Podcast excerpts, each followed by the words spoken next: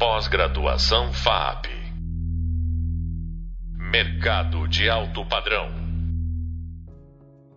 Olá, sejam bem-vindos ao podcast da disciplina de Novos Modelos de Negócios. Eu sou o professor Anderson Luiz da Silva, graduado em Design, mestre em Comunicação e doutor em Design. Iniciaremos o nosso papo falando sobre novos modelos de negócio no século XXI. Para o nosso papo de hoje, contamos com a presença da professora doutora Beatriz de Almeida Pacheco. Professora Beatriz possui graduação em Arquitetura e Urbanismo pela Universidade Presbiteriana Mackenzie, Pedagogia na Universidade Paulista, seu mestrado e doutorado foram em Comunicação e Semiótica pela Pontifícia Universidade Católica de São Paulo, possui ainda especialização em Educação pela PUC Rio Grande do Sul. Atualmente é professora titular, pesquisadora e coordenadora auxiliar do curso de Arquitetura e Urbanismo da Universidade Paulista e coordenadora do curso superior de Tecnologia em Design de Interiores na mesma universidade. Possui experiência na área de Ciências da Computação, com ênfase em Design de Interação. Tem sido professora eh, no Mac Mobile, Apple Develop Academy, autora de livros didáticos e foi sócia e diretora de Planejamento e Gestão da Escola no Ar. Seja bem-vinda, professora Beatriz. Obrigada, Anderson. Muito bom poder participar aqui com vocês. Prazer é todo nosso. Professora, em cima do nosso tema de hoje, de, gostaríamos de convidá-la para a fala inicial. Bom, então hoje a gente vai falar um pouco dessa questão dos novos negócios, né, a partir dessa virada de século, né, e acho que a gente pode pontuar ainda mais agora a partir do momento que a gente está vivendo, que é esse momento pós-pandêmico, né?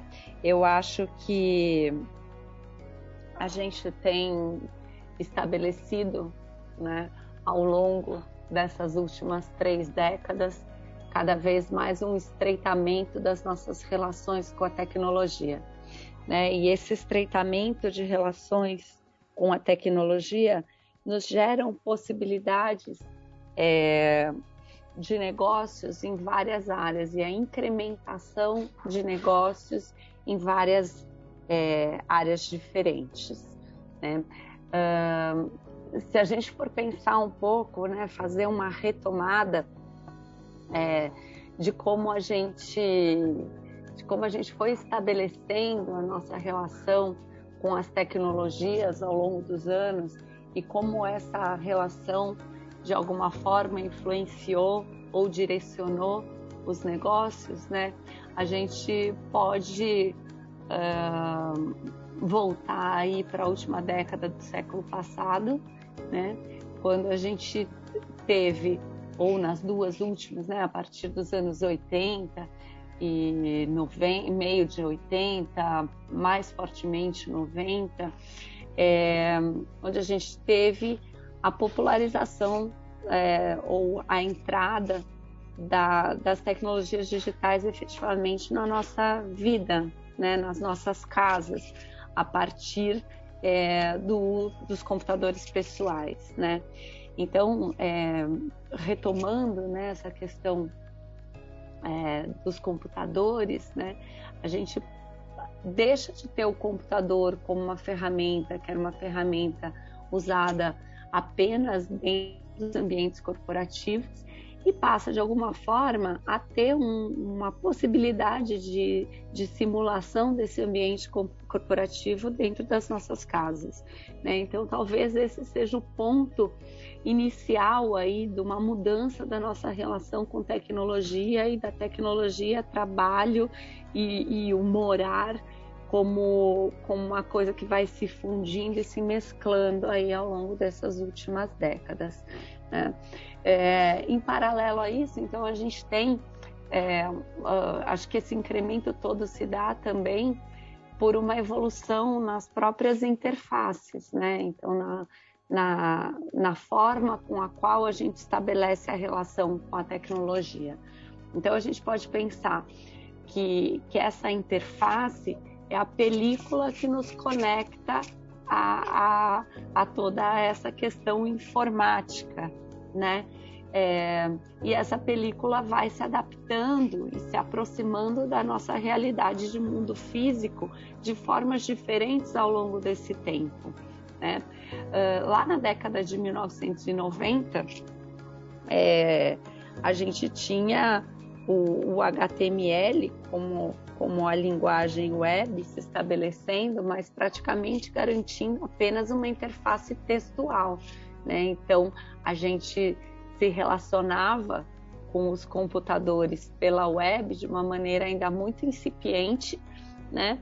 E basicamente por forma, por meio de texto, que era o que a gente tinha é, condição de fazer transmissão pela rede naquela ocasião. Né? Na sequência, algumas outras questões foram aparecendo, né? Então, primeiro as imagens estáticas, muitas vezes numa, numa escala monocromática, para que a gente tivesse um, uma necessidade de banda menor para essa transmissão, né? Depois é, a possibilidade de uso de recursos vetoriais, matemáticos que permitiam aí é, soluções interessantes em termos visuais, gráficos, interativos é, e até mesmo um deslumbre de quem, quem acessava essa, esse tipo de coisa, que foi o que aconteceu, por exemplo, quando surgiu o Flash, né, e que revolucionou é, a forma de como se fazia comunicação pela web. Uh, e aí a gente teve, como eu estava falando lá no meados da década de 90, o surgimento de uma outra linguagem, que era VRML, que era uma linguagem de marcação, assim como HTML, mas uma linguagem de marcação para realidade virtual baseada em web. Né? Então, a ideia já era, naquele momento, lá no final do século passado ainda, é, simular um mundo real no ambiente virtual, né? E de lá para cá, por exemplo, nesse sentido, a gente foi tendo outras experiências, né? É, uma das principais delas, acho que a gente pode destacar no começo desse século aí, que perdura até hoje entre, entre bolas de feno e, e algumas poucas iniciativas, que foi o Second Life, né? Então, que aí já, já vai tendo um, um incremento dessa aproximação das interfaces é, digitais né, com, com uma simulação do, do mundo físico. e aí a gente pode chegar ao próprio metaverso, que seria ele uma releitura, uma uma nova forma de pensar esse Second Life, que por sua vez é uma nova forma de pensar esses ambientes surgidos lá na década de 90 com VRML, os primeiros museus virtuais, passeios virtuais, etc. Ou será que a gente teria outras formas de trabalhar essa, essa interação, né? Uh, por outro lado, a gente tem uma aproximação da linguagem da máquina à linguagem humana, né? Então, uh, se a gente pensa na questão gráfica, né, na questão da comunicação, é, aqui digo até visual mesmo, né, uh, no entendimento dessa linguagem, né, evolução da linguagem, então não só uma adaptação da linguagem de mídias anteriores, como como a gente vê, né, sempre quando a gente tem uma transição de uma mídia para outra, mas sim uma, de fato, o entendimento dessas, dessas potencialidades de uma linguagem cada vez mais natural e incorporada ao processo do, do conhecimento humano, né, do desenvolvimento do conhecimento humano.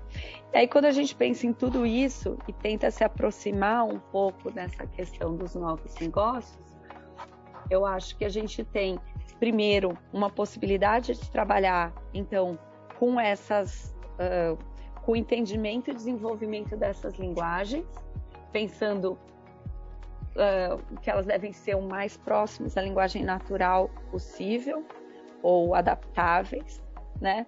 Uh, na possibilidade da criação desses novos ambientes e etc. e, e negócios num ambiente paralelo, então, por exemplo, nessas, nesses ambientes propostos no, no metaverso, então que a gente criaria uma experiência, né, o indivíduo experienciaria, né, a vivência num mundo completamente diferente do nosso, apesar de inspirado. ou não, né? Porque na verdade existe uma liberdade de criação de, de, de mundos com características bem distintas, né?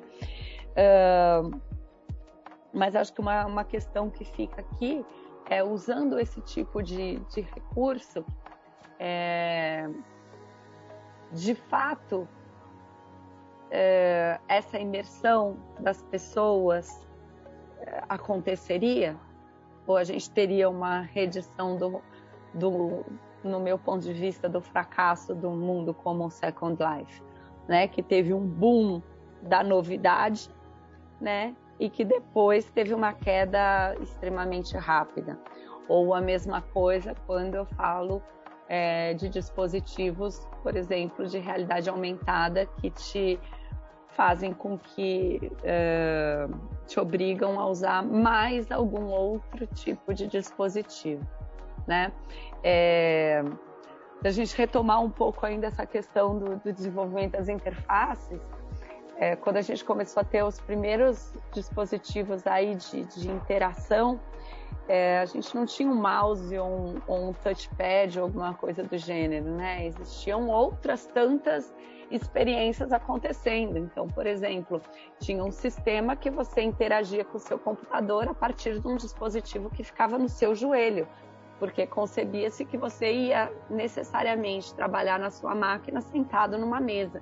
Né? E hoje a gente vê que isso não funciona. Né? As novas gerações não assistem nem televisão a televisão para elas é o, o, dispositivo móvel. E esse dispositivo móvel normalmente é um celular, não é nem um tablet, por exemplo, que foi algo que surgiu como uma grande inovação, uma possibilidade é, com possibilidades muito é, promissoras e que de repente é, estabilizou e foi decaindo, né? E hoje em dia a gente tem um uso bastante restrito, né, desses dispositivos. Então, penso que a gente trabalhar essa questão dos novos negócios tem que ter é, uma relação com o nosso entendimento de quais são essas possibilidades é, de incorporação da tecnologia por meio também do uso desses, desses novos dispositivos e meios. Bacana. Você falando aqui, algumas é, coisas foram aparecendo. Né? É, a internet ela surgiu no, na, na, vida né, da sociedade em geral, primeiro como enciclopédia, né? Era, era um, um campo onde você poderia, uma ferramenta que você poderia utilizar ali para ter acesso ao conhecimento acumulado pela humanidade. É, logo depois, né, ela ganha aí um papel de central de mídia e entretenimento. Então ela assume para si essa dimensão né, da vida humana. É, e depois ainda ela entra como um segmento, como um ambiente de negócios, né? E ali acaba se estabelecendo é, alguns termos, né? Foram aparecendo aí ao longo dessa desse período, né? De implementação e de, de acesso à internet, né? Como startups, né? As startups são empresas que operam dentro do ambiente da tecnologia. É, eu acho que a tecnologia até extrapolou né, a internet, porque antes nós tínhamos a internet como algo quase que, é, e até é estranho falar isso, né, como centralizado, né, e hoje é totalmente distribuído né, na cidade, nos seus mais diferentes contextos. Né. Então as startups é, se estabeleceram nessa, nessa dimensão de negócio, é, permeando né, a cidade, permeando a dimensão econômica é, com os seus serviços. Existe uma, talvez uma tríade ali, né, que seja o alicerce dessas startups, né, que também são termos que foram surgindo aí nas últimas décadas, é, fazendo com que as pessoas, muito mais que entendessem de fato o que era, né, mas que trabalhasse a sua aceitação né, para com eles. Então, empreendedorismo, né, surge ali na, na primeira década do século 21 né, quase como imperativo, todo mundo tem que ser empreendedor, né? É, e já é, já é uma cisão aí, né, com o fato de você ser um operário, de um funcionário, um trabalhador, né? Você há uma mudança de posto, mas não é uma mudança de posto real, né? É uma mudança de, de posto é, talvez somente nominal, né? Porque você acaba exercendo as mesmas rotinas que os seus ancestrais funcionários e operários exerciam, né? Só que agora com uma titulação diferente, né? Em empreendedorismo. É, há uma outra exigência que é a inovação, né? Que é, a, que é o olhar, né? de estar sempre atento para um, um algo novo. Então, esse empreendedorismo não basta empreender, né? não basta o fazer é, em negócios, mas ele precisa fazer diferente, né? ele precisa inovar, é, isso vira quase uma obrigatoriedade. Tá? E a tecnologia, naturalmente, pervasa todas essas dimensões. Né? É... Mas há também um outro grupo, né? nós temos principalmente as gerações mais jovens, né? que tendem a uma outra dimensão. Porque nós, a gente cresceu né, dentro de, um, de uma ideia né, de trabalhar, né, de gerar, de acumular é, capital, tá? adquirir a nossa casa, o nosso carro, né, para que lá na frente, né, na nossa aposentadoria, pudéssemos né, descansar e aproveitar a vida como ela deve ser. Né? E os jovens têm feito isso de forma muito mais imediatista. Né? Não, que pensar no amanhã, né? vou aproveitar minha vida hoje mesmo e o amanhã, quando chegar, eu penso em que fazer. Né? Então, há, há uma, uma, cisão entre dois grupos, né? um grupo ainda que permanece com essa ideia de construir um futuro né? e um grupo né, cada vez maior que já não pensa nesse futuro, né? que só pensa no hoje no presente. Talvez esse grupo que só pensa no hoje eh, e no presente seja até um efeito né, dessas novas tecnologias e desse trabalho né, que se põe agora de forma contínua eh, 24 horas por dia. Vale salientar aí que é, estar numa rede social como Facebook, Instagram, Twitter, né, é estar trabalhando para essas empresas. Né? São empresas que é, visam capital, visam crescimento econômico e a sua mão de obra está nos seus próprios usuários. Né? Então, é até uma forma é, de cooptar trabalhadores sem que eles percebam que estão trabalhando. Né? E esses jovens que começam a se distanciar, que já começam a pensar numa vida muito mais imediata, do que uma vida projetada lá na frente, é, começam a se manter, ou pelo menos a seguir um caminho, mesmo que não. É, mesmo que eles não tenham consciência disso, dentro de um outro termo que surgiu também nas últimas décadas, que é a economia criativa, né? E começam a se organizar em ecovilas ou em comunidades, é, em comunidades pequenas, né? Que são autossustentáveis tentando se distanciar. Né? Então, me parece que há, há uma cisão aí né, de grupos frente a um futuro que, como já traz o, o Yuval Harari, tá? é um futuro de pós-trabalho, onde, segundo o autor, não teremos trabalho para todos. E aquele, aquela parcela que não tem trabalho, ainda assim precisa continuar a viver. E vive como? Só tem dois caminhos, né? Ou é, por meio do assistencialismo, né, de uma renda universal é, para todos, ou por meio da autoprodução. Então, há uma parcela da população que começa a trilhar um caminho reverso, né, que começa a voltar a um meio de produção ancestral, tentando né, garantir a sua sobrevivência, e não só a sobrevivência, mas também a vivência em função é, dos seus próprios saberes, né?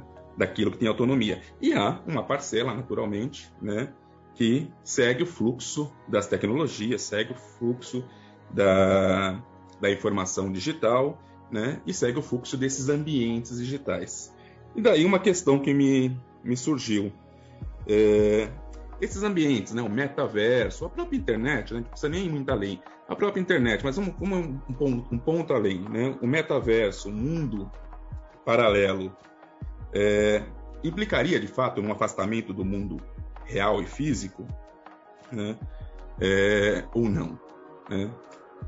É, um, é um apagamento do mundo real e físico?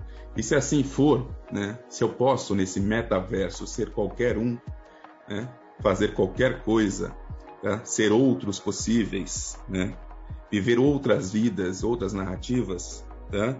É, como que fica, né? A minha situação né, no mundo real. Ou como que, vi, que ficaria né, uma, uma sociedade né, é, pautada em corpos conectados né, que vivem nessa extensão de mundo né, que foi alardeada aí recentemente como um, um metaverso. E um outro ponto tá, que é muito importante, e talvez a gente não tenha percepção, que a tecnologia disponível né, é, é tal qual as estrelas. Né? Quando a gente olha para o céu à noite, a gente enxerga o passado. Né? Houve um, um período que aquela luz levou para viajar da estrela é, onde ela foi gerada até chegar aos nossos olhos. Então nós estamos olhando para o passado. E a tecnologia também, né? O que nós temos hoje, o que é popular hoje, né, o que é disponível hoje, é, é de 15 a 20 anos, tá? Mais atrasado do que de fato já está pronto dentro das grandes indústrias de tecnologia. É até difícil mensurar né, o que virá. Se a gente for voltar 20 anos atrás né, e analisar o mundo de 20 anos atrás em relação ao mundo de hoje, né, vivemos uma ficção científica. Né? Então, como mensurar o que virá daqui 20 anos? Mesmo que essa tecnologia que virá já esteja né, é, em tese pronta aí nos laboratórios das grandes empresas. Como se preparar para esse futuro incerto, professora Beatriz? Pergunta difícil, hein, Anderson? Ainda mais com esse pouquinho de tempo que a gente tem. é... é, eu acho que primeiro é estar atento a tudo que de fato está sendo desenvolvido, né? E aos, uh, as dicas que a gente pode pegar aí, né, na, nas, nas falas dessas corporações, né? Ficar atento ao que é uh, simplesmente a aplicação de uma tecnologia e que não implica necessariamente numa mudança no modo de vida, né, ou nas nossas relações de trabalho. É, e ficar muito atento, eu acredito, ao, ao modo com que os jovens usam essa tecnologia justamente por eles usarem de uma maneira tão natural, né? Então a gente fala de metaverso, né? Mas hoje a gente tem coisas como, por exemplo, uh, o próprio TikTok similares, né? fazendo sim, respondendo aquela sua pergunta, é, talvez não fazendo um apagamento do mundo real e do mundo físico, mas trazendo para o mundo físico possibilidades, inclusive, de capitalização é, de atividades que a gente nem faz ideia que possam existir é, e que se tornam algo rentável e essa renda a gente traz para o mundo real né, criando cada vez mais esse abismo entre as pessoas é, que de fato estão andando junto com a tecnologia e as pessoas que simplesmente fazem o consumo é, dessa tecnologia de uma maneira ainda muito superficial pelas bordas, né? É, agora, é, em relação a como a gente vai conseguir é, entender o que vem pela frente, eu acho que essa é uma questão que a gente vai ter que estar atento e respondendo ao longo do tempo. Acho que não perder a atenção, é, acho que é o nosso, talvez a nossa principal questão a levar em consideração agora. Muito bem. Então, só para pontuar aqui nosso final e deixar aqui como uma, uma dica para caso quem esteja ouvindo tenha curiosidade, é, procure na internet como era a vida tá? no começo dos anos 90, precisamente em 1993. Né? Como as pessoas trabalhavam, como as pessoas se relacionavam, como as pessoas se divertiam. Depois, vai lá até o YouTube e faça uma pesquisa por um, uma série de comerciais lançados pela empresa americana de tecnologia chamada AT&T, cujo slogan era I will, eu irei. Né?